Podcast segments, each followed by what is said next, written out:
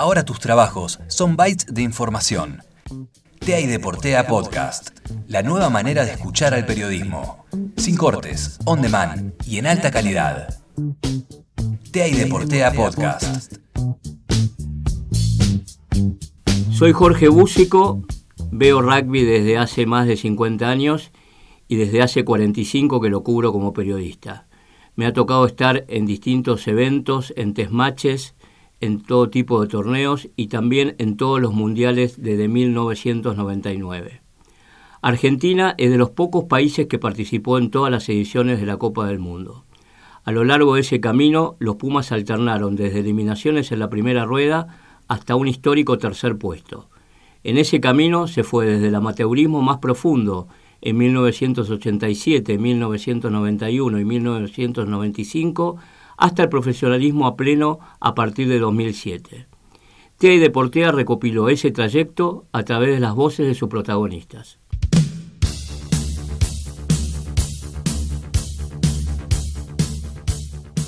Nació en Buenos Aires el 16 de junio de 1988 y se crió en una familia en donde la pasión por el rugby se vivía diferente.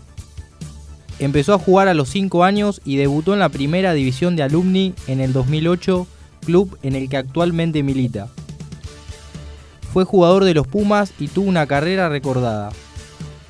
Esta es la historia de Santiago González Iglesias, quien heredó el amor por dicho deporte de su padre, Eduardo, que jugó toda su carrera en alumni hasta los 40 años. La verdad que desde muy chico mamé esa pasión por el rugby, eh, desde yendo a los vestuarios cuando él jugaba en primera, eh, y no tener recuerdos de eso, pero sí fotos. Eh, y obviamente, al ser el más chico de otros dos hermanos varones que, jugaron, eh, desde el principio los acompañé hasta que se creó la, la primera división, digamos, para mi edad. Entonces, este, desde muy chico ya estaba con una pelota de rugby en las manos. Santiago, más conocido como Rete, es el mayor de tres hermanos, Manuel y Joaquín de los cuales a todos los une el rugby y hasta se dieron el lujo de compartir cancha juntos en alumni. Algo que pocas veces se ha visto en la historia. Yo creo que hay casos así de por ahí de dos hermanos, tres ya es eh, muy complicado. Eh, a mí me tocó jugar mucho con uno, mucho con el otro. Y antes de que yo suba a plantel jugaron mucho entre ellos dos. Y pocas veces nos tocó los tres juntos, pero lo hemos disfrutado un par de partidos. Creo que eso fue increíble, sobre todo para mi viejo, imagínate el sueño de su vida tener a los tres ahí en cancha. Y la verdad que fue muy lindo disfrutar eh, las cosas que, fuimos disfrutando durante toda la vida por separado, hacerlo en la primera edición del club fue la verdad que único. En el año 2009, a un año de haber debutado en primera, recibió el llamado de los Pumas y allí jugó su primer partido contra Chile fue muy fuerte y también para nosotros. La verdad que el vínculo de hermanos, llevarlo adentro de una cancha representando la primera de tu club es, la verdad que muy lindo. Para el 2010 comienza a formar parte del plantel de Pampas 15 que disputa la Vodacom Cup, pero no pudieron quedarse con el título.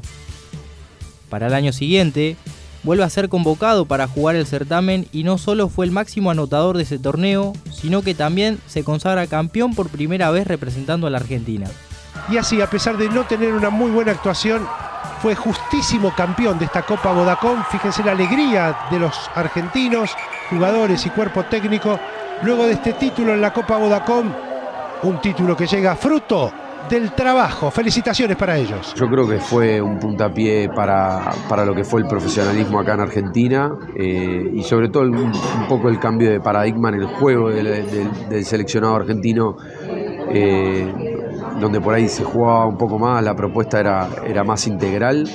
Eh, y muchos de esos, de esos jugadores de, la boda del 2011 terminó eh, jugando en, un futuro en los Pumas y, bueno, logrando ese cuarto puesto en el 2015, creo que en su mayoría, con el staff técnico también.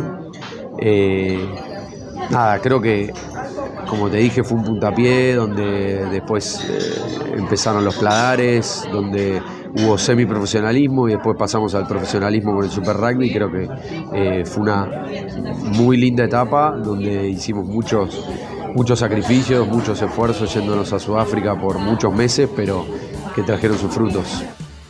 En 2015 cumplió uno de sus máximos sueños.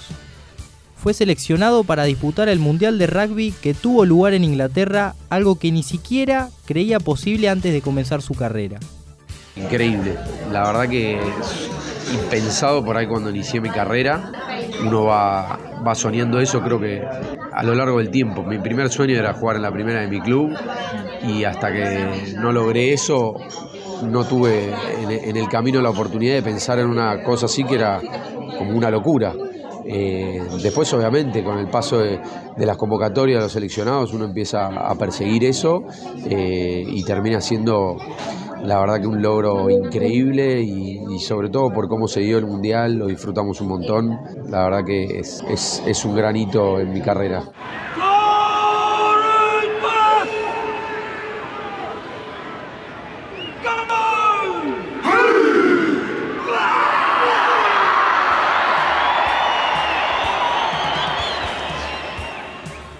Argentina firmó una fantástica actuación en dicha Copa del Mundo, terminando cuartos e incluso haciéndole partido a los All Blacks.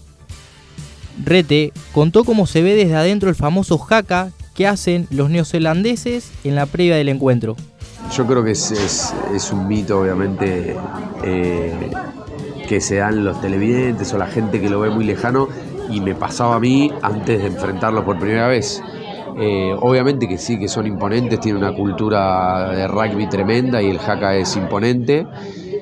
Eh, pero bueno, uno cuando está enfrente de ellos para, para competir, eh, tiene que dejar de lado eso rápidamente.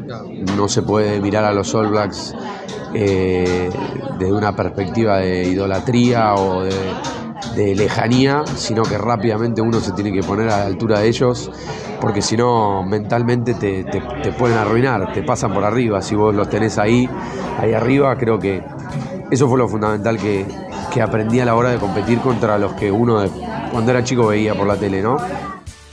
Su paso por los Pumas significó mucho para él, ya que contó que desde chico uno de sus mayores sueños era representar a la Argentina.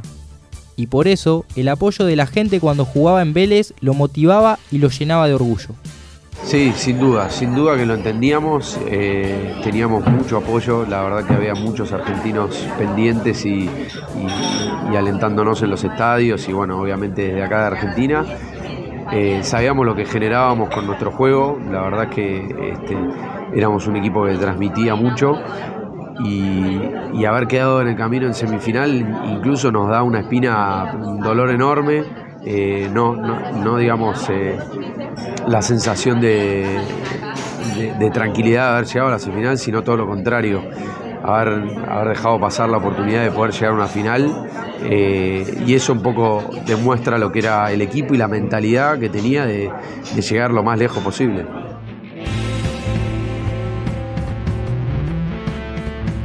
En 2015, Rete formó parte de la fundación de los Jaguares equipo que participó del Super Rugby junto a Nueva Zelanda, Australia, Sudáfrica y Japón y que significó un avance importantísimo para el nivel del rugby argentino.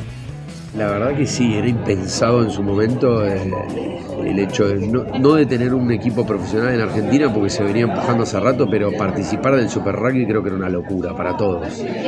Eh, no solo años atrás, sino mismo cuando nos empezó a tocar competir creo que el primer partido no podíamos creer dónde estábamos y este, fuimos viviendo una experiencia, la verdad que única y nos tocó transformarnos como equipo. La verdad que ser un equipo que competía cada tanto a tener que competir todos los sábados contra rivales este, de alto calibre eh, nos hizo crecer mucho, nos hizo dar unos palazos bárbaros también.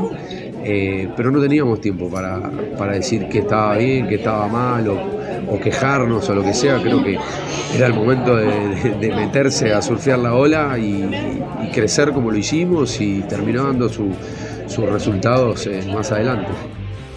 En este año fue elegido como capitán del Sudamérica 15, siguiendo una línea de capitanes como Hugo Porta en la década de los 80, Tomás Cubelli en 2013 y el brasileño Felipe Sanseri en 2019.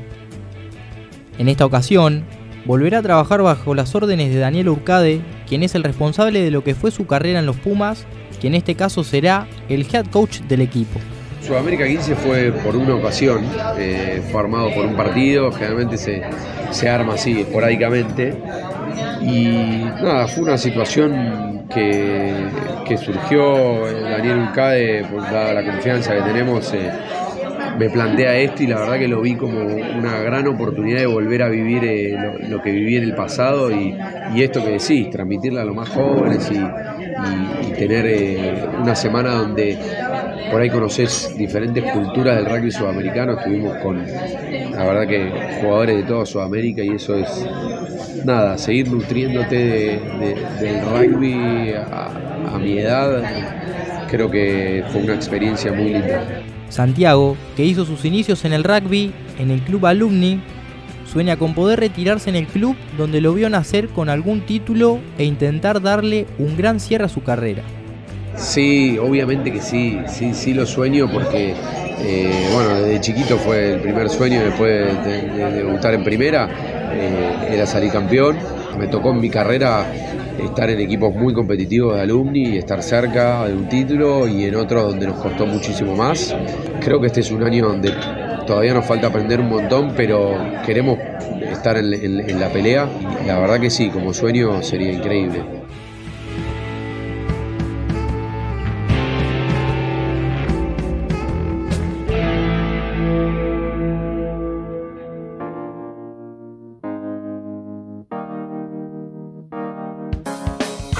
En cualquier lugar, a tu tiempo, en múltiples plataformas. TEA y Deportea Podcast.